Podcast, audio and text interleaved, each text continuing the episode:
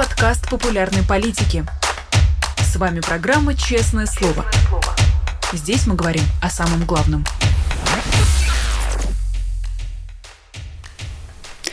Привет, друзья! В Москве 11 часов утра. Вы смотрите «Честное слово» на канале «Популярная политика». Меня зовут Рина Алиман, и здесь мы продолжаем говорить об Алексее Навальном. Мы продолжаем говорить с соратниками и друзьями Алексея Навального. сегодня у нас в студии политик Владимир Милов. Привет. Привет всем. Как ты держишься? Это мой первый вопрос. Ну, сложно, но это, в общем, не первая такая ситуация, честно говоря, уже какой-то возникает паттерн, как действовать. Э, очень много спасаюсь просто работой, то есть я буквально воспринимаю слова Алексея, что надо продолжать делать каждый день что-то полезное, чтобы чтобы делать Путину больно и плохо, да, вот, и у меня тут широкий фронт работы, поэтому просто голова все время этим занята, иначе реально можно расклеиться и уйти вот молоко. А как э, держаться всем остальным? Есть у тебя ответ на этот вопрос? Да, можно повыть. Я, честно говоря, реально, вот мне действительно люди спрашивают, вот э, буквально пишут в личку, нормально ли там, и дальше идет большой список, у кого, у каждого свои способы все это, весь этот ужас пережить. Поэтому, да, вот э, вообще это, это хорошо, то, что у вас такие эмоции есть, это значит, что вы хорошие, нормальные люди. Если бы не было, это бы уже был бы вопрос такой, да. Вот, поэтому э, здесь это можно вот этот период пройти кому как комфортнее, да, но с другой стороны важно все время помнить о том, что говорил Алексей, потому что это как раз была цель. Я абсолютно уверен, что это была одна из важных целей Путина, это деморализовать э, и вот отправить в нокаут вообще все, вот это вот э, российское здоровое общество, да, которые, конечно, как мы сейчас видим, э, этих людей, которые все-таки мечтают и хотят нормального будущего для России, их просто гораздо больше, чем их даже было видно. То есть вот сейчас э, высказываются и пишут даже те, а, от кого это сложно было ожидать, да.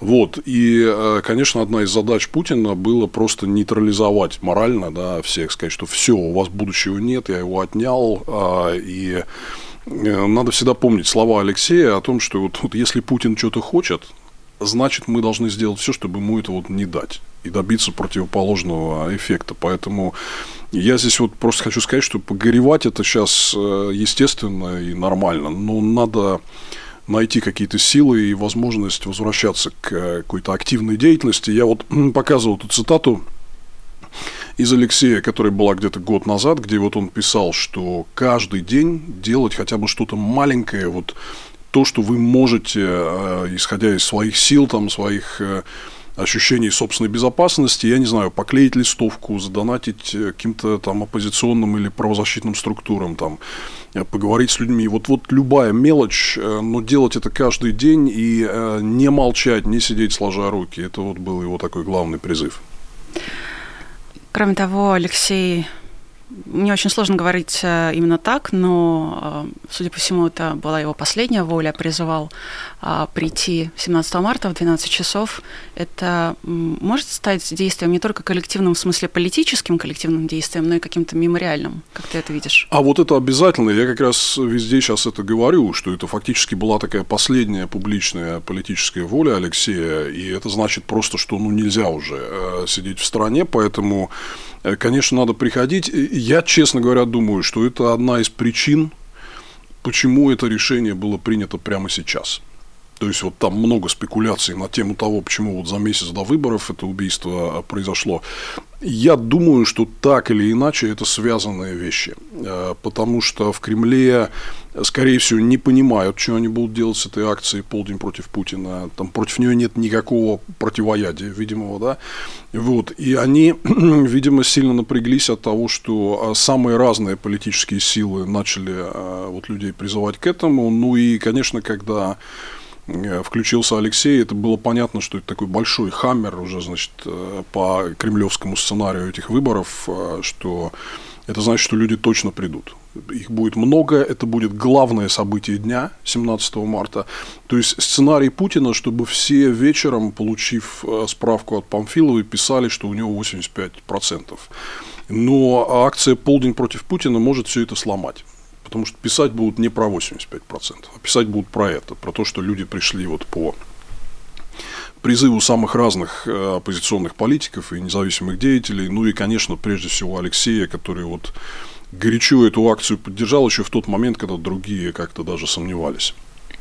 Ну вот как раз э, вчера мы увидели пост от Ильи Яшина, он сам написал о том, что в тюремный барак новости доходят долго, и в частности он написал о том, что Путин специально убил э, Алексея Навального перед выборами и, судя по всему, из-за выборов.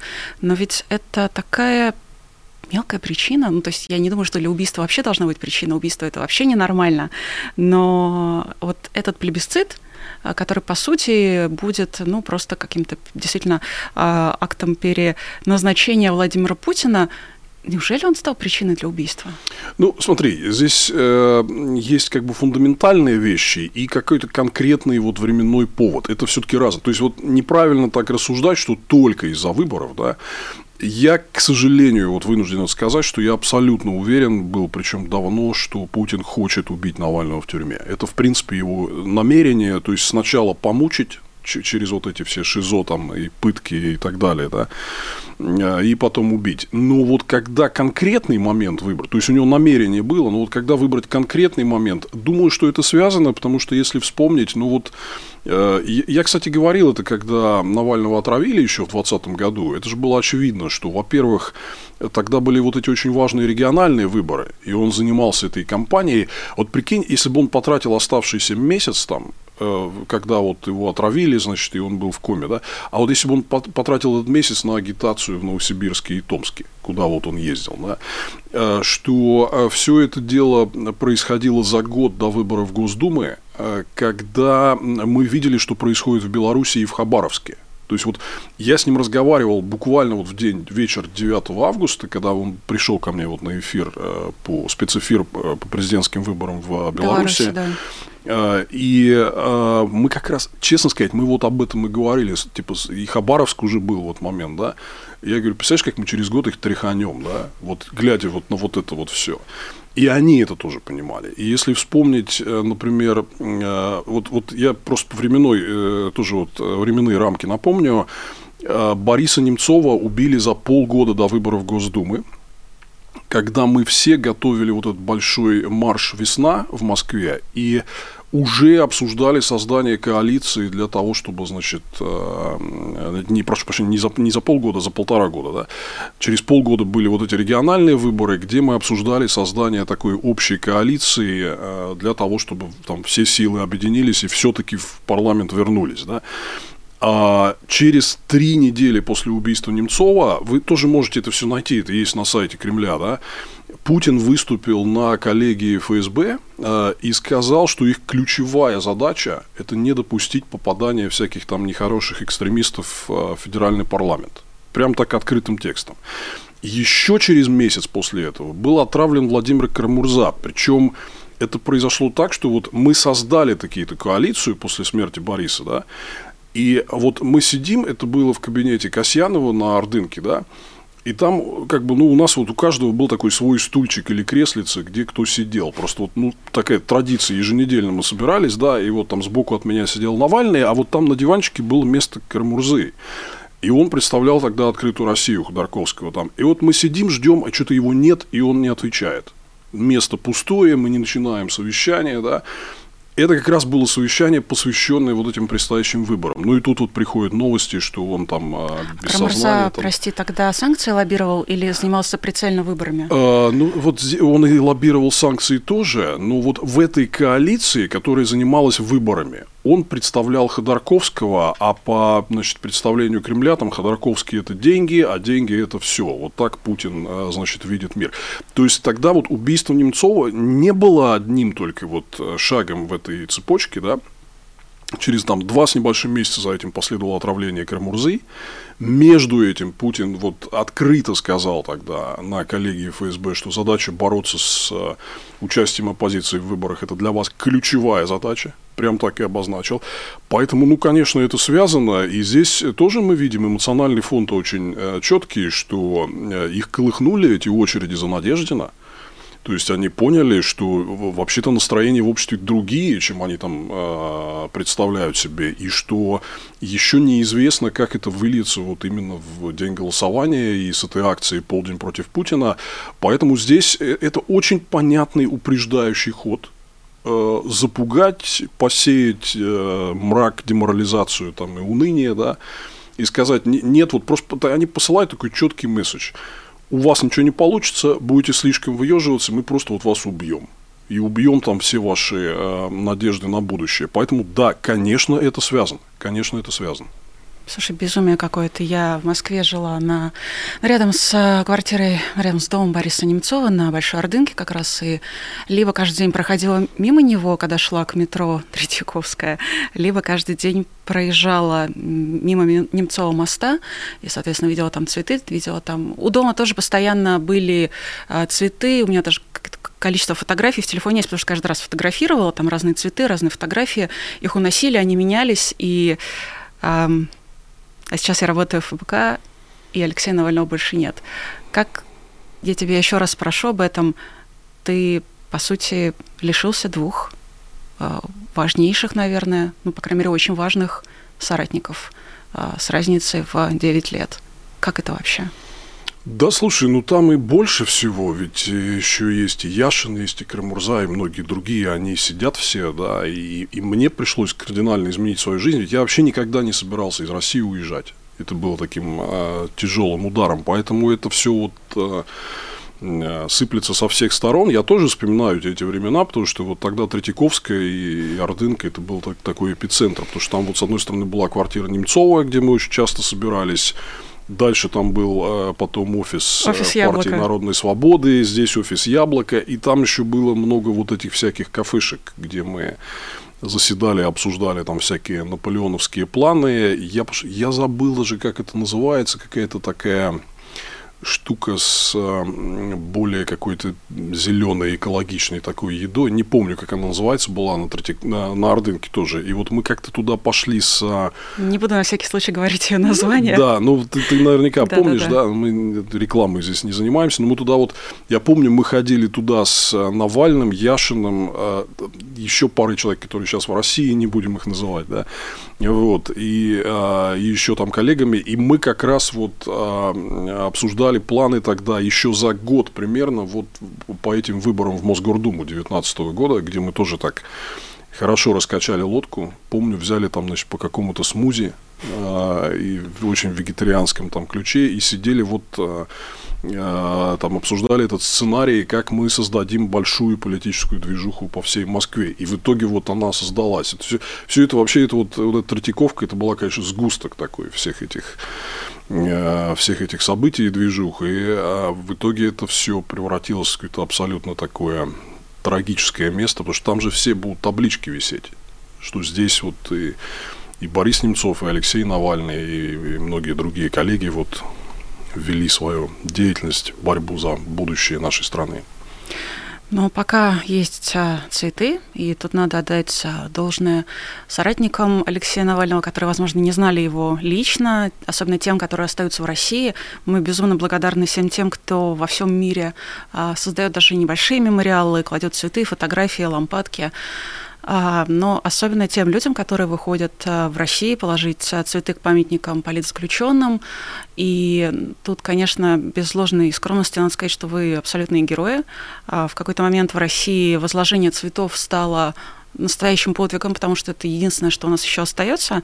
Но тут я заодно хочу тебя, Вов, спросить, а власти что, если они готовили, если Владимир Путин, его подчиненные готовили все это заранее, Потому что из твоих слов, да и, собственно, из наших соображений получается, что это так и было. Если они готовили все это заранее, они не были готовы к тому, что э, люди будут э, как-то э, отдавать дань памяти, где-то собираться, вместе горевать. Они не были готовы к тому, что э, мама Алексея Людмила Навальная будет обращаться с какими-то заявлениями. Они не были готовы к тому, что вообще-то тело, хотя мне очень дико это говорить, но тело Алексея нужно передать земле. А ты знаешь, вот они в целом, они не понимают вот эту тему, то есть они э, сами люди крайне примитивные, и они на остальных э, смотрят тоже очень примитивно, они считают, что вот все, все другие люди, это вот они мотивируемы только там деньгами или страхом, да.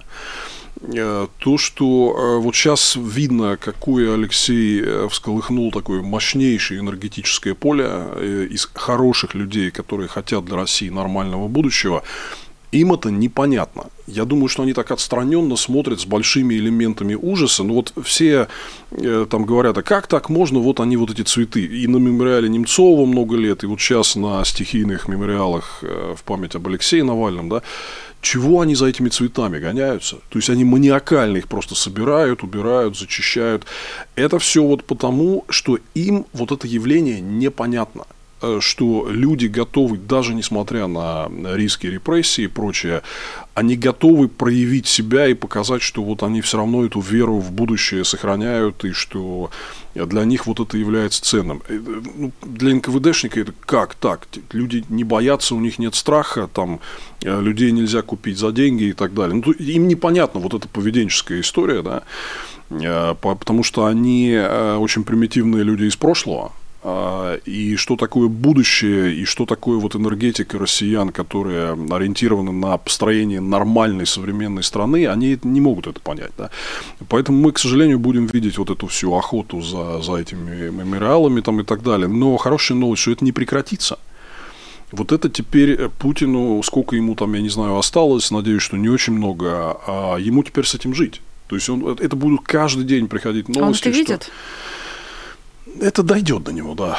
Это дойдет до него. Я думаю, что он крайне неприятно раздражен э, тем, что вот прошло уже 9 лет с убийства Немцова, и мемориал живет прямо под стенами вот э, Кремля. его Кремля, да.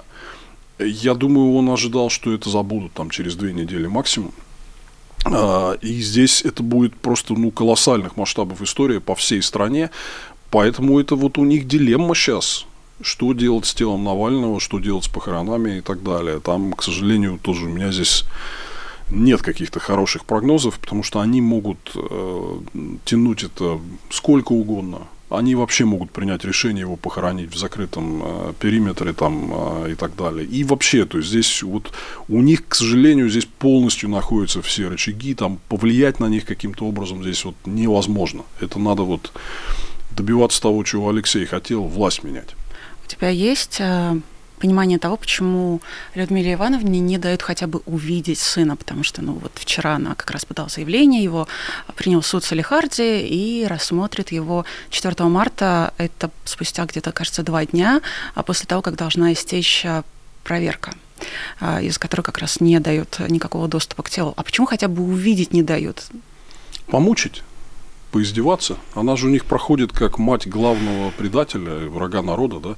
И почитайте, вот я не зря э, вот делаю все эти видео у себя про НКВДшников, да, э, потому что нам кажется, что это какие-то злые там монстры из прошлого, которые вот мучили, пытали, там брали заложников, включая грудных детей там э, и так далее. Это вот они. Вот это вот эта порода, они вот так себя ведут, да, то есть э, они мстят за свою уязвленность тем, что Навальный и созданное им движение нанесло и наносит и нанесет им не просто огромный урон, но еще и поражение в будущем. Они очень сильно их колбасят по этому поводу, поэтому вот их какая их э, садистская НКВДшная реакция? Помучить. То есть, вот, вот я, смотри, вот Путин, в принципе, как вот Навальный э, был арестован, он же мог убить его сразу, да? Но мы видели все эти издевательства в ШИЗО, там, демонстративные показатели. Мы к ним привыкли, далее. что самое ужасное. Я имею в виду, что э, нам постоянно казалось, что, ну, я не имею, я сейчас говорю не от лица сотрудников ФБК, я скорее говорю от нас как от общества. Я взяла на себя такую ответственность, и пусть меня судят за это, если вы с этим не согласны. Напишите, кстати, согласны вы с этим или нет, но есть такое ощущение, что, знаешь, у нас постоянно планка снижалась и снижалась. Ну, типа, а, сезон, но это же еще не тюрьма, но два года, но это же еще не 10, но 9 лет, но это же еще не 20, но 20 лет, но это же еще не пожизненное, но пытают в ШИЗО, но не убили же. Ну, здесь, видишь, Ир, здесь относиться к этому надо так, что если мы физически ничего не можем сделать, а, чтобы это прекратить, значит, мы должны делать что-то другое. А, чтобы Путину нанести урон. Вот в полном соответствии с а, политическим завещанием Навального. Поэтому и здесь он-то как раз, а, знаешь, он, он такой молодец вообще, он всегда старался, вот несмотря на все эти ужасные новости про него и как над ним издеваются, он-то наоборот старался нас подбадривать. И я, кстати, вижу, что это абсолютно такой же настрой у других политзаключенных, потому что мне люди присылают там скрины писем, Э, и переписки с ними. Я это публиковать все не могу, но в двух словах могу сказать, что там совершенно потрясающая сила духа, и они нам специально посылают месседжи, что типа там над нами здесь издеваются, но вы типа об этом не думайте, а продолжайте работать. И вот видишь, как Алексей там я, честно говоря, ему очень тяжело было. Я сам там тоже в каких-то там более лайтовых форматах, э, но все-таки был в заключении. Это ужасная история, когда, знаешь, вот ты вот э, за тобой лязгает вот это вот, закрывается дверь, да, и ты не знаешь там, что дальше, и когда она откроется, и что, а потом она опять лязгает и открывается, и ты тоже не знаешь, чего дальше, и что они еще удумали, да. Вот, и э, в этом плане я прекрасно понимаю, как ему, прежде всего, психологически было тяжело, но он все время нам старался посылать вот эти лучики, что типа, ребятки, вот а, несмотря бы что бы там ни происходило, я здесь морально не сдаюсь. Я, честно говоря, думаю, что это тоже связано. Ты спрашиваешь, почему Путин сейчас так издевается да, над э, матерью Уже даже Алексея, не над Алексеем, над матерью, да. А это вот месть за то, что он хотел его там сломать. Да. Э, и, у, и у него это не получилось. И он уже сказал там, ну все, значит, раз он не ломается, значит, вот уже все. И это он фактически мстит за то, что Алексей не сломался вот все то, что мы сейчас наблюдаем, и, к сожалению, будем наблюдать в обозримое время, да, это вот такая НКВДшная месть за, а, вот, э, как украинцы говорят, незламность. Вот, так что, э, еще раз, э, вот эти все рассказы из прошлого про НКВДшные застенки, это не шутки все. Вот мы сейчас видим, как это реально вот материализовывается. И мы должны понять, вот еще раз, там многие говорят о том, что э, мы совершили ошибку, что не вытащили это все наружу и не устроили над этим какой-то показательный процесс, иллюстрацию. Э, действительно, это была огромная ошибка. Ты имеешь в виду 90-е? Да, это была огромная ошибка, потому что все-таки в последние пару десятилетий Советский Союз был довольно-таки мягким режимом, а, и вот эти все вещи ушли в прошлое люди просто типа сказали, а, окей, ну все, у нас теперь свобода рыночной экономики, давайте просто перевернем страницу и не будем это ворошить. Да? Вот это была ошибка, и теперь мы э, очень жестоким способом э, вот это осознаем, что эта вся порода а, никуда не ушла, что она действует ровно по тем же лекалам, как они действовали там в 1920 году в Тамбове, да, или, значит, в 1937 там на Бутовском полигоне, это все ровно те же самые вот люди, да, и, и их так и учат, что вот это все было нормой ради каких-то их там э, целей. Да? У них все эти НКВДшные палачи из 30-х годов не лишены э, знаков почетный работник э, там, э, ВЧК, УГПУ, НКВД. Да? И вот, поэтому это все надо понимать, что это особая порода людей – и что с ними надо поступать будет жестко. Вот, ну, такие вот, к сожалению, приходится это все понимать таким тяжелым способом.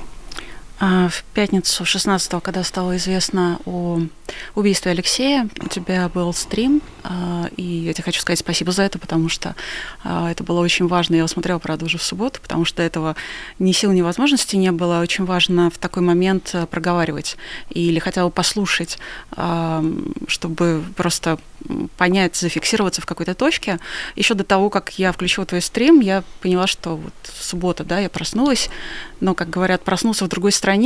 А, нет, я проснулась с ощущением, что вот этот Советский Союз 30-х а, с чекистскими практиками, с Лубянкой, с расстрелами, а, с, не знаю, поэтами, которых убивали, с другими людьми искусства, науки, которых точно так же постоянно уничтожали, он не закончился, он абсолютно продолжается.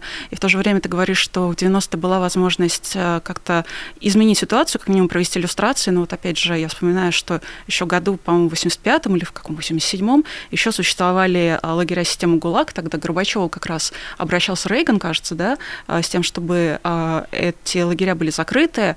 Один из каких-то последних это Перм 36, где сгноили Василия Стуса, да. украинского поэта. И я просто была в этом лагере, когда он еще был как бы мемориалом политзаключенным, вот потом стал каким-то музеем сотрудников вот таких лагерей. И сидела там в ШИЗО, ну, в смысле, заходила, сидела, пыталась как-то понять, почувствовать, что там люди ощущали, рассказывали как-то истории про то, как другие заключенные издевались э, над политическими. И у меня реально ощущение, что это никогда не заканчивалось. Это вот действительно все очень-очень близко от нас. И, кстати, вот Василий Стус – это очень похожая история. Это вот борец за свободу Украины, который э, вот как раз погиб уже при Горбачеве. Угу ну, при очень похожих обстоятельствах. То есть, ну, там не до физических каких-то деталей, но, тем не менее, вот э, он погиб э, в камере как раз в этом лагере, и это тоже пытались выдать за все, за какую-то там внезапную смерть по непонятным внезапным причинам. Почитайте про убийство Василия Стуса. Я, я тоже был в Перми 36, это вот как раз э, это вот таких бы вещей, это же последний сохранившийся лагерь ГУЛАГа, да, они же все строили как такие временные сооружения и старались это все зачистить и память эту вытравить. Но вот людей, конечно, туда возить бы, вот как раз, э, когда после Второй мировой войны в Германии проводили политику вот нормальной, настоящей денацификации, откуда это слово-то и происходит, да, вот тогда людей возили в эти все лагеря, показывали, потому что немцы не верили, что это вообще возможно, да, мы, мы через это все будем а, проходить. Вот, поэтому действительно это все гораздо ближе, чем нам кажется. По-моему, Перм 36 был, был закрыт то ли в 87 то ли в 88 году, да, это совсем недавно, совсем недавно по историческим меркам. Знаешь, я вот э, даже э, как бы на это так смотрю, что мое первое политическое шоу, которое я смотрел по телевизору в жизни, были похороны Брежнева. А мне было 10 лет тогда. И я вот сейчас думаю, что вот со смерти Сталина в этот момент прошло всего 29 лет. Это какой-то короткий период по историческим меркам. И я уже помню это время, когда вот Сталин еще недавно был вот реально руководителем. И я помню, как старшее поколение, которое практически уже никого нет в живых, как они, когда вот про те времена заходил разговор, они так вот замыкались в себе, как в ракушку так вот, и мрачнели, и не хотели про все это дело говорить. А говорить надо, потому что вся эта вот нечисть, она проросла опять, захватила страну, и вот творит с ней все то же самое. Перм-36 – это, кстати, единственный из лагерей системы ГУЛАГ, а, в котором была а, липовая, по-моему, аллея или какая-то там, в общем, аллея с деревьями. А Все дело в том, что э, этот лагерь был специальным лагерем для заключенных из числа самих НКВДшников и вот таких около политических, короче, партийных чуваков, поэтому для них там была аллея, и по воспоминаниям даже не только заключенных, но и лагерных сотрудников, это единственное место, где, ну, потому что лагерные, они тоже заключенные в определенном определенном смысле. Это было единственное место, где можно было почувствовать себя как в прошлой жизни, ее даже не стали уничтожать. И потом, когда я вспоминаю, где последние, сколько, два месяца провел Алексей, в полярной ночи. Мы все сейчас как будто бы не на той аллее, а все как будто бы заключенные в этой полярной ночи. Извини за эти метафоры, мне просто э, есть какое-то ощущение, что это тоже надо проговорить.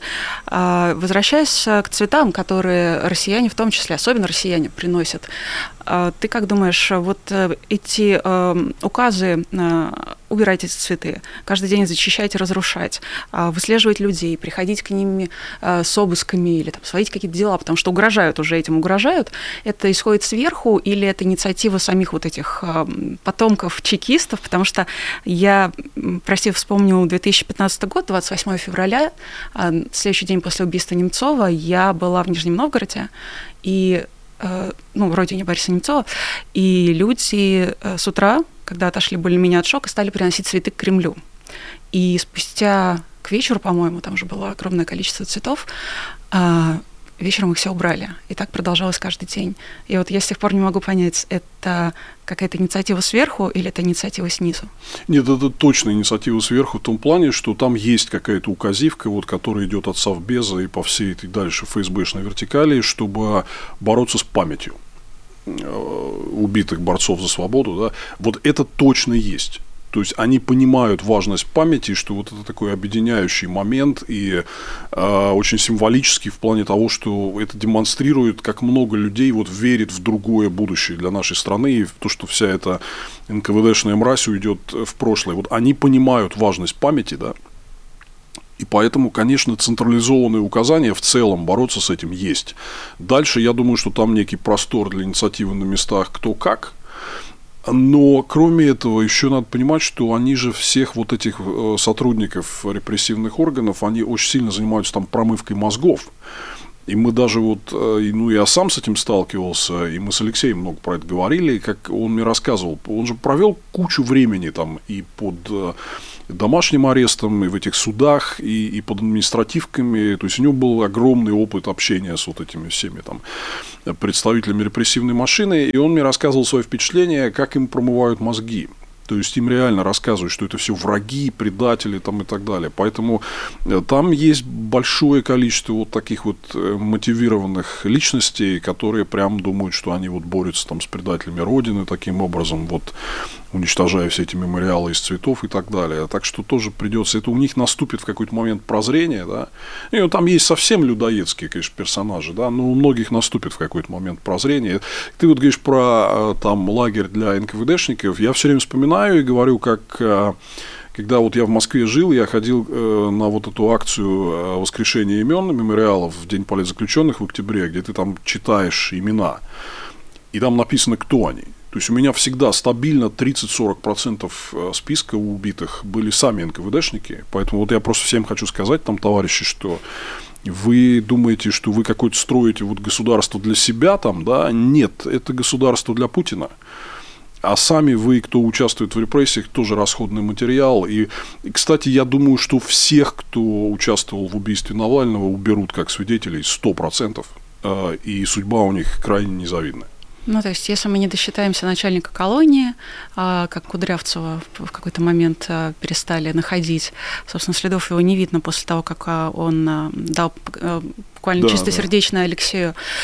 Если мы не досчитаемся какого-нибудь начальника, какого-нибудь чувака, который стоял там, я не знаю, на КПП, э, это все люди причастные к произошедшему. Сто процентов я уверен, что там будет операция по зачистке от э, свидетелей, и это, в общем, далеко не первая такая история, да, когда вот свидетели каких-то неприятных таких вот э, действий властной мафии, они потом э, исчезают таинственным образом.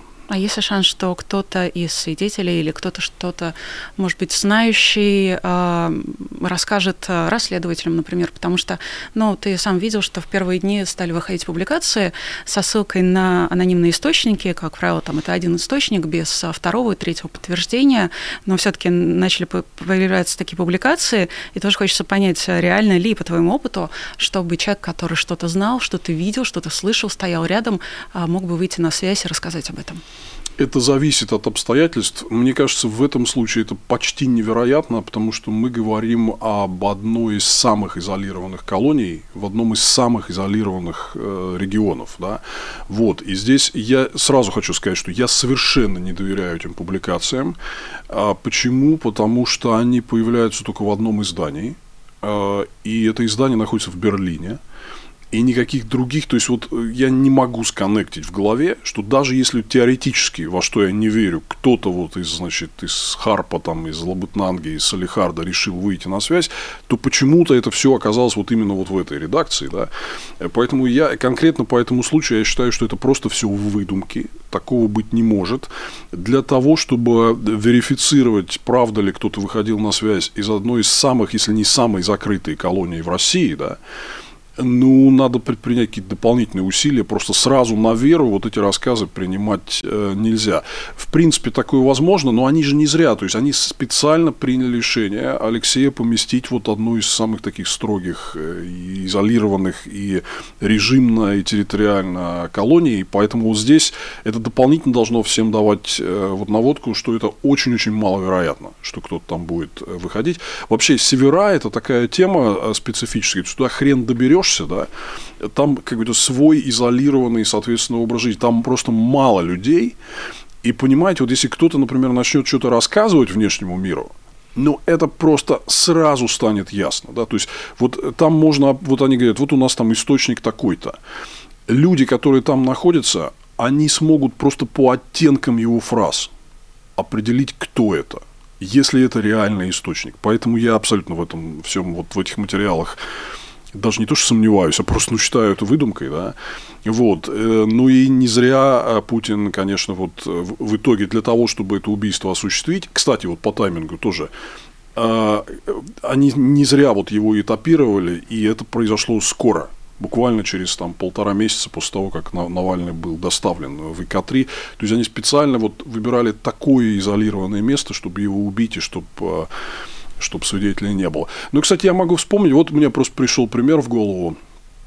Был такой Максим Лазовский, который был, а, его структуры были причастны к терактам, которые случились в Москве в момент начала Первой Чеченской войны в ноябре-декабре 1994 а, года. Там был подрыв троллейбуса, там моста через Яузу и так далее. И было установлено, что это люди Лазовского делали его расстреляли, и он потом ушел из активной деятельности, жил у себя в доме под Подмосковья, там что-то молился, да.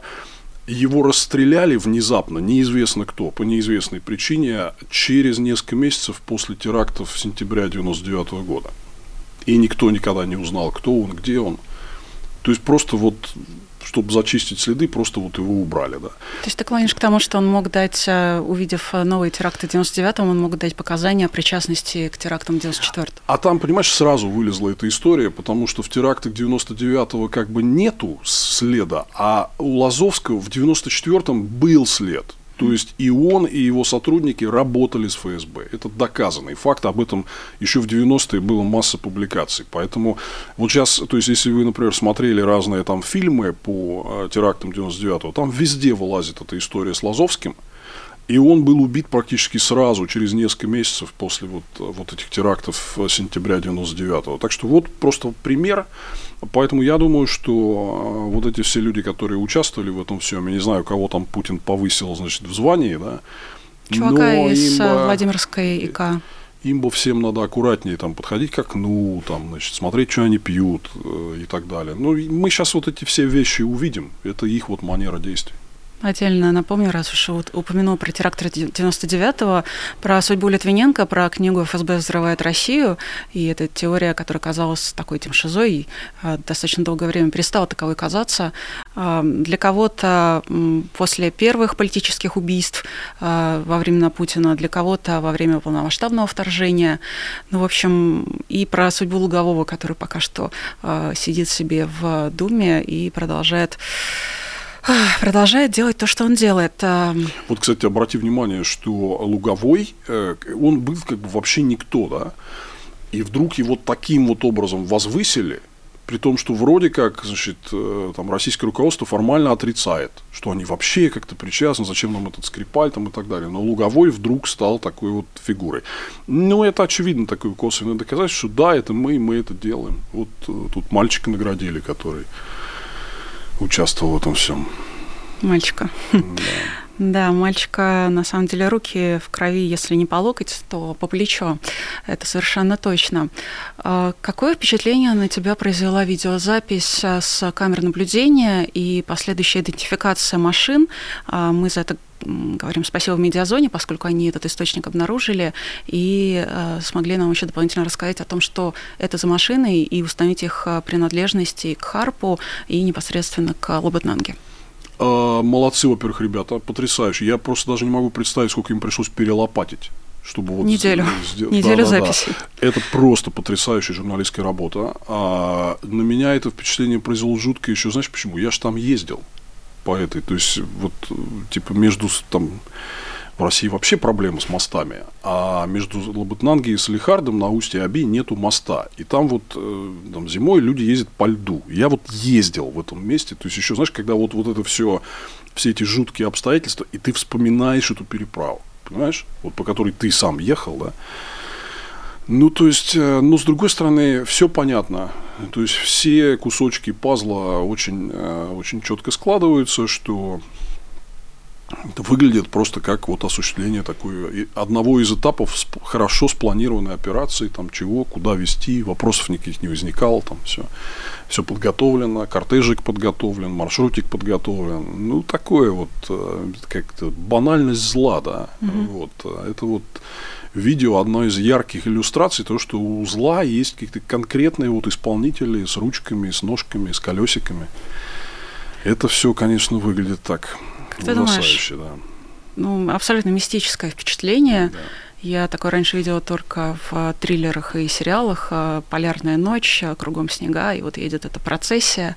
Да. Вот, но я никогда не идентифицировала, никогда не сопоставляла это с кем-то, про кого я достаточно неплохо, как мне кажется, знаю, с кем-то это, реальным. Это теперь, понимаешь, вот эта переправа, это теперь на ней все время вот эта печать будет стоять, да. То есть раньше это просто было вот там э, ледник, там значит, переправа э, там ледовая между Салихардом и Лабутнанги, а теперь вот это будет все время вот вот эта картинка будет висеть, как и с э, там Немцовым мостом. И знаешь, я, у меня был случай, когда а, в 2004 году а, там был концерт на Красной площади Джо Кокера, вот, и мы потом пошли, мы с другом ходили, который курил, он говорит, давай покурим. И мы стояли, помнишь, вот, вот это место убийства, да, а там дальше вот такой чуть-чуть уступчик, где лестница, да. Угу. И мы стояли с ним, а, э, вот там он курил на этом уступе, и мне Немцов позвонил по телефону. А, он тогда там что-то ходил на НТВ, там в как, звал меня там к себе в секунданты на какое-то шоу и что-то вот звонил со мной поговорить, да. То есть это было вот а, там за сколько получается, за 11 лет до этого убийства, вот я с, с ним прям вот с этого места по телефону а, разговаривал. Поэтому, ну, конечно, вот, вот, это, вот эти все а, такие жуткие отпечатки нашего времени, они вот а, очень разные места вот таким образом помечены. Теперь вот и переправа между Салихардом и Лабытнанги. Кто бы мог подумать? Действительно. На самом деле у нас есть э, для всех передач определенный тайминг, и это у нас должно длиться 45 минут. Но если э, ты не против, я бы хотела с тобой еще продолжить, а, если мы тебя не задерживаем. Мне надо потом ехать в аэропорт, но пока давай. Да, давай, давай пока продолжим. Я поеду вот в Брюссель завтра на слушание в Европарламенте по Алексею Навальному, так что надо уже скоро будет. Расскажи, что там будет? Ну, это достаточно экстренная, внезапная история. Я точно не знаю, прям, что там будет, но это вот люди, с которыми мы давно там и плотно общаемся. И вот недавно буквально у них выступал там кстати говоря, 14 февраля, в День Святого Валентина, вы тоже это можете посмотреть э, все это на видео, но я как раз, я лечу, потому что и сегодня вечером буду там с ними разговаривать, я хочу понять, э, что европейцы готовы сделать в качестве ответа на все эти вещи, и э, мы как раз будем там с коллегами двигать основную мысль о том, что Европа и вообще Запад очень сильно отстает с персональными санкциями. То есть сейчас у Евросоюза под санкциями, по-моему, 1950 человек всего россиян. А мы знаем, что есть список 6 тысяч, который на самом деле 7. А я вообще, честно говоря, хотел бы, чтобы в нем было гораздо больше людей. Э, потому что основная идея, что а, вот эти исполнители среднего звена, они чувствуют безнаказанность что санкции это про больших начальников, а нас там ничего не коснется. Поэтому вот смысл сильного расширения э, персональных санкционных списков, чтобы никто не ушел от ответственности. Вот этот принцип неотвратимости э, наказания. Да. Вот. И мы как раз всем говорим, что нужно исполнить политическую волю Алексея, потому что он как раз и активно продвигал вот эту идею резкого расширения списка персональных санкций. Я думаю, что такое будет и в Европе, и в Америке, и в Британии, и в Канаде, и в э, других демократических странах. Вот завтра это обсудим, я вам первым расскажу. А, у меня просто пока впечатление, что основной какой-то международный эффект э, э, у стран Запада, в частности, да, у Европы и у США, ну, то есть они выразили соболезнования, многие прямо обвинили Владимира Путина в убийстве, но как такового эффекта нет, поскольку в основном они как будто транслируют бессилие. Вот э, Трамп, например, он старается, и другие лидеры, как это называется, глобального юга, они стараются Путина не обидеть, а Запад как будто бы либо это такая бюрократия, что они пока ничего не могут предложить, либо они бессильные что-то сделать. А ты это как видишь? Я это вижу так, что э, вот за прошедшие два года с момента вот начала полномасштабного вторжения в Украину А, но они приняли вообще огромное количество мер, на самом деле. И у них э, вот этот вот такой крутящий момент санкций, он естественным образом чуть-чуть подослаб. Потому что дальше идет, значит, большая дискуссия, там, типа, а что еще мы можем сделать? Вот, и здесь вот как раз тут мы влезаем и говорим, ребятки, а вот еще вы можете э, расширить персональные санкции. Там с этим есть проблема. Проблема в чем? Что ты видишь, что эти все путинские твари подают в суды, а на Западе нормальная независимая судебная система, да, где типа власти еще должны доказать, что вот этот чувачок, он должен быть под санкциями. И здесь э, им нужна очень четкая юридическая и бюрократическая основа, но для этого, понимаешь, они не нанимали специально огромное количество персонала, чтобы сидеть и лопатить вот эти списки. То есть у них есть мало юристов, один отдельчик, который занимается вообще всей Россией, где там сидит сколько-то человек, но типа им надо обработать там э, портфель документов по там сотням и, и тысячам вот этих подсанкционных персон, да. И здесь вот они упираются вот в этот э, момент, что политическая воля есть резко расширить персональные санкции, но сидят вот юристы и бюрократы, которые говорят, а мы не уверены, там мы не успеваем обработать там и так далее, а вот они просто родственники, а мы не знаем там, что они совершали, да. Они же еще не знают всю нашу реальность и мы с коллегами даем материалы, но они должны проверять, да, вот кто где в чем замазучен а, и так далее. То есть здесь вот это вот накладывается еще на вот эту бюрократическую проблему просто таких вот э, производственных мощностей, да. А, поэтому, но тем не менее пробьемся через все это, и я думаю, что вот э, к сожалению, невероятно тяжелой ценой, но вот убийство Навального это придаст определенный импульс Э, вот этому всему. То есть, да, им стыдно, что они вот так слабо, медленно реагируют.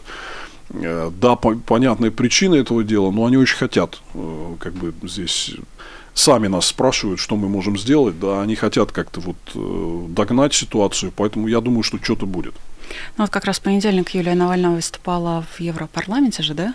Если да. я ничего не путаю. Не, не, она выступала на этом, а, на Совете министров иностранных дел, Foreign Affairs Council это называется. Это вот mm-hmm. перед встречей глав государств и правительств э, у, у них проходит встреча министров иностранных дел, которые как бы, ну, готовят, условно говоря. Вот она выступала на этом. Вот она, в частности, там предложила или призвала, скорее, да, а, не признавать э, результаты выборов 17 марта, потому что, ну, очевидно, что скорее всего, очевидно, да, а, что все-таки в бюллетенях будет 80 э, плюс за Путина, а, кроме персональных санкций, кроме непризнания официального на международном уровне результатов выборов, еще можно как-то надавить на путинский режим?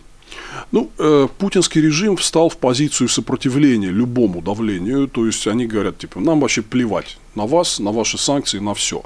Поэтому здесь очень важно, я вот в этом вижу свою миссию, э, объяснять западным политикам, что Путин врет, он пытается приукрасить реальность. На самом деле у него большие проблемы. Вот сейчас э, такое э, возникает ключевое слово вот в политике в отношении путинской России, это vulnerabilities, типа уязвимые места, уязвимости, да.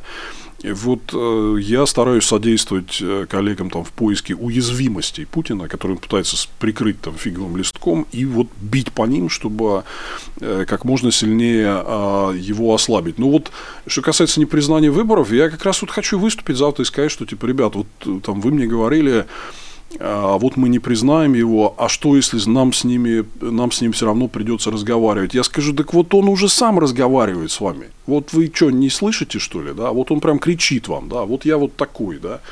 Поэтому, если вы хотите как-то все это дело остановить, ну, надо тут подтягиваться тоже и действовать э, с адекватной жесткостью. У нас а, в чате какое-то время назад э, зрители обсуждали, что Юлия Навальная а, должна стать президентом, президенткой, будем использовать феминитивы, раз уж они под запретом, а Екатерина Михайловна Шульман, э, кем вы предлагали, премьер-министром. Ну, то есть э, я думаю, что это такие тоже обсуждения, которые имеют право на существование, хочется себе дать надежду, но все-таки а, спекуляции в СМИ, в частности, о том, что будет с ФБК, какую роль займет Юлия, насколько уместно сейчас, на твой взгляд? Я очень рад, что Юля все-таки наконец вот э, открыто выступила именно как политический деятель. Давно было пора сделать. Вот всех, кто... Мне сейчас очень много вопросов журналисты вот задают про вот эту внутреннюю там политическую кухню, что будет с ФБК, кто какую позицию там займет. У меня очень большая просьба. Вот, ребят, отстаньте, пожалуйста. Вот сейчас вот не время обсуждать какие-то организационные вещи. Я понимаю, что хочется. Но здесь э, это очень тяжелый удар для всех продемократических сил в России. Вот потеря такого лидера, как Алексей. Да? И здесь э, чуть-чуть немножко все вот эти организационные вопросы, это очень чувствительные вещи. Э, надо дать возможность обсудить их между собой в мягком, неформальном режиме. Да? Вот э, там, значит, представлять там камеру и микрофон просто каждому там проходящему мимо, типа, а что будет у вас там с ФБК, какую позицию займет Юлия Навальная, это вот не, не время, на мой взгляд. Вы все узнаете. Э, есть там, как бы очевидные сложности там всякие, да, потому что Алексей Навальный э, много лет вот, собственно, формировал себе такую позицию лидера, это тоже там давалось непросто и так далее, да это не передается просто вот там как бы автоматически по наследству. Поэтому здесь мы очень все хотели бы видеть э, э, политическую роль Юлии Навальной более широкую, но здесь просто лучше не лезть вот сейчас в эти процессы. И месседж простой. Мы все продолжаем работу, как Алексей это завещал. Вот мы все никуда не денемся. Мы будем делать то же самое, будем делать это вместе, там, в какой конфигурации, там, чуть попозже вот определимся и а, сообщим. А что касается там, президента и премьер-министра, здесь очень важная история. В России невероятный кризис легитимности. А, у нас последние выборы, когда кто-то где-то кого-то хоть как-то выбирал, были там четверть века назад, понимаешь? И э, россиян э, вот как бы достали разные самоназначенные люди, которые вот никем не выбирались, но говорят, а вот мы здесь вот это самое, да. Поэтому меньше всего, что России нужно, это вот какие-то люди, самоназначившие себя на самоназначенные посты, потому что люди скажут, ну вот у Путина они все там никем не избранные и самозванцы, да, и вот типа здесь тоже, да. Поэтому все, кто выступает с идеей вот как бы присвоить себе какой-то вот там общенациональный пост, это плохая идея. Думайте о тех, кто в России находится, и как они это воспримут что политики в эмиграции объявили себя здесь, значит, вот кем-то, да. Поэтому э, Юлии Навальной не нужно доказывать э, свой э, политический и публичный статус он у нее довольно очевидный, да, и она явный, и как бы здесь просто это положено по факту такой непререкаемый продолжатель дела Алексея.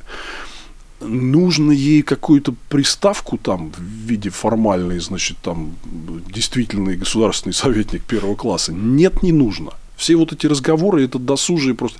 Еще раз, у меня просто просьба ко всем давайте перестанем сейчас обсуждать вот эту какую-то конкретную штатную конфигурацию. Да? Это не тот момент и не тот вопрос. Все, мы все есть, живы, продолжаем работать, мы все работаем вместе, делаем одно дело. Да? Как кто там называется, это, на мой взгляд, сейчас вот момент, который, ну, прям не стоит его обсуждать. Э, возвращаясь к тем, кто находится в России, мы уже упоминали в начале разговора Илью Яшина, но Илья Яшин, это, к сожалению, не единственный политзаключенный, и он не единственный, кто обратился с каким-то письмом, с каким-то сообщением, где в том числе прямо обвинил Путина а, в этом преступлении Владимир Карамурза, которого дважды травили, который сидит сталинский 25-летний срок, по крайней мере, такой ему назначили.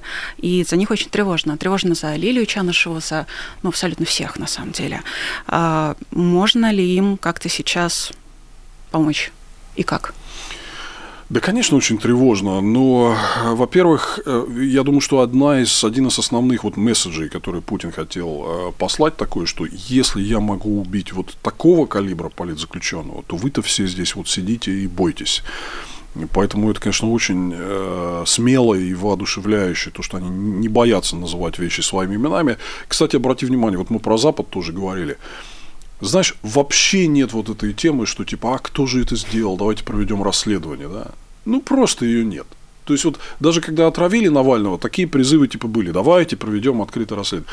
Сейчас просто всем уже ясно до такой степени, что даже это не является предметом там, а, дискуссии. Вот. А что касается политзаключенных, еще раз, я вот здесь просто хочу всем, кто нас э, слушает, сказать, от вас очень многое зависит, от наших действий по ослаблению режима а чем он будет слабее, тем больше шансов, в том числе и что и политзаключенных отпустят. это было не только в позднем Советском Союзе, но во всех диктаторских режимах, как только они слабеют, они первое, что начинают делать, чтобы сторгануться, они начинают отпускать э, политзаключенных. И поэтому здесь, мне кажется, основной способ, во-первых, это делать все, что вы можете каждый день, для того, чтобы помочь менять э, общественное мнение в России, помочь нашей здесь э, борьбе, и в том числе чтобы мы ослабляли путинский режим там, путем санкций, путем своего вещания э, на Россию и так далее. Вот еще раз, как говорил Навальный, каждый день э, делать что-то полезное. Ну и второе, пишите политзаключенным. Сейчас, кстати, вот очень Медиазона выпустила хорошую видеоинструкцию на эту тему, как правильно писать политзаключенным. Там есть много подводных камней. Вы их очень сильно этим поддержите и придадите им сил для них, вот поверьте, вот эта вся, я как человек, который там сам чуть-чуть там тоже посидел, да, а, могу сказать, что вот эта вот энергия общения с хорошими людьми в окружающем мире, которые находятся на свободе, это самое главное, что тебя там может поддержать. И наоборот, без этого ты начинаешь чахнуть. Поэтому пишите политзаключенным обязательно. И вот это повод как бы утроить в этом смысле усилия, потому что ну, им сейчас, конечно, там будет дополнительно вот очень морально тяжело из-за всего этого. А что бы сказал Алексей, если бы увидел, как мы с тобой тут в течение часа а, практически не улыбаясь, со скорбными на самом деле лицами, потому что это ровно то, что мы сейчас испытываем, а, говорим о том, что, что происходит, что было, как бы он вообще на это отреагировал? Ну, он с привычным ему черным юмором бы отреагировал, конечно, с одной стороны. Но с другой стороны, я думаю, что он, и он многим из нас писал, мы это просто знаем. А, я думаю, что он очень высоко ценил все, что мы здесь в том числе делаем, и все, что наши сторонники делают и в России, и везде по всему миру, да. И вот он, собственно, об этом и говорил, что он ценит даже каждое самое маленькое усилие. А, и мы с ним, к сожалению, я вот он мне написал последнее письмо, и я хотел на него подробно ответить, но тогда возникла вот эта история с этапом и с отсутствием цензуры. Да, да. И я ждал от ребят, собственно, команды, когда будет можно прям передать ему а, послед... такое вот подробное значит, письмо, да, ну вот готовил его как последнее, да, но так и не получилось это сделать. И, и я так понимаю, что его до последнего момента так вот а, цензурировали. Но я уверен, что Алексей а, очень высоко ценил всегда все, что все вот люди, которые участвуют в сопротивлении путинизму, делают каждый день, вот любое ваше усилие, и мимо него это не проходило, он, он всю эту энергетику чувствовал, и, кстати, очень подробно отвечал всем, кто его пишет э, и так далее, поэтому я думаю, что Алексей был бы рад, вот видя все, все это, весь этот сгусток позитивной энергии, которая от людей идет, что все это было не зря, и что будущее все равно есть, и мы не можем просто взять и сдаться. Я вижу, что многие люди вот э, предаются горю, а, но с другой стороны говорят, не, мы не можем все это бросить, мы должны довести дело Алексея до конца. Я думаю, он был бы очень рад все это увидеть сейчас. А поделись, пожалуйста, напоследок, у нас несколько минут остается, каким-нибудь воспоминанием, которым ты, возможно, раньше не рассказывал, что ты будешь вспоминать с теплотой? Слушай, я, у нас много таких было эпизодов, но я в последние дни буквально вот у меня все время в голове крутится вот один момент. А, это было дело в ноябре 2011 как раз вот перед вот этими митингами на Болотной, да, а нас с Навальным пригласили к себе в гости Сергей Гуреев и его вот супруга Екатерина Журавская. И а, мы на четверых, там детей куда-то отправили, и мы на четверых там у них поужинали дома они на нас ругались, значит, за то, что мы общаемся с э, националистами и говорили, что это делать нельзя. Ну, вот у нас такой состоялся творческий спор. Так вот, потом Алексей говорил, а я без машины, вот, и Алексей говорит, давай я тебя подвезу до дома. То есть он на своей машине, значит, меня повез до дома. Но там у нас есть такая история, это было в Черемушках, а я живу в Ясенево. И там, если не сориентироваться и повернуть вот э, не в ту сторону, в сторону Чертанова, там вот, вот огромный бицевский лес, который там сложно объезжать. И мы с ним заболтались и уехали куда-то к чертовой матери. Я же смотрю, говорю, слушай, мы что-то где, где мы вообще находимся? Вот. И начали там а, пытаться, значит, соображать э, там что и как. И он говорит, давай, да все равно я тебя отвезу. Я говорю, да это еще полчаса. говорю, давай лучше я уж тут это что-нибудь сам там поймаю рукой. Ну, в общем, короче, разобрались, но это был очень смешной такой эпизод, когда мы разговорились о философском, там, проморгали поворот на Ясенева. И Алексей да, увез тебя в продолжили, продолжили говорить о философском, потом поржали еще над всей этой ситуацией там, а, там и так далее. Почему-то у меня вот это, вот как-то вот, я даже не очень вспоминал этот эпизод, но почему-то вот сейчас вот у меня вылез, что-то в этом такое вот было. Спасибо, что им поделился. Я, возможно, спрошу у тебя потом в других эфирах, о других эпизодах, потому что, мне кажется, важно говорить об этом, а, важно говорить не только о том, как сейчас а, развиваются события, но и о каких-то теплых человеческих личных вещах, которые связаны с Алексеем, чтобы, возможно, поделиться с остальными, чтобы остальным стало полегче. Спасибо тебе, желаю тебе удачи завтра в Брюсселе, конечно, будем тебя ждать, будем ждать твоего выступления, будем ждать твоих впечатлений от завтрашнего выступления. Спасибо. Спасибо большое. У нас а, в студии был, пока остается политик а, Владимир Милов, а, давний соратник Алексея Навального. Я зачитаю одно из сообщений суперчата. Мы в формате таких стримов не особенно, на самом деле, следим за вопросами, но спасибо большое, что вы их присылаете, спасибо, что поддерживаете, спасибо, что вы на связи с нами. Но вот один вопрос, который, на который я, собственно, хотела ответить. Пользователь Фоминых спрашивает, все ли в порядке с Леонидом и Марией, пугает то, что они не появляются в эфирах 16 февраля. Спасибо. Ну, в порядке настолько, насколько это возможно, собственно, как и мы все остальные. А, Мария будет на этой неделе в эфире «Честного слова» в пятницу. Если ничего не изменится, Леонид тоже скоро выйдет в эфир, поэтому а, спасибо, что беспокоитесь. Они обязательно появятся. Я с вами попрощаюсь до следующего эфира. Прошу, кстати, Владимира вывести тоже в сплит, чтобы мы попрощались а, вдвоем. Увидимся с нашими зрителями. Да, жизнь продолжается, надо бороться, и увидимся. Пока. Вы слушали подкаст «Популярные политики». Мы выходим на Apple Podcast, Google Podcast, Spotify и SoundCloud.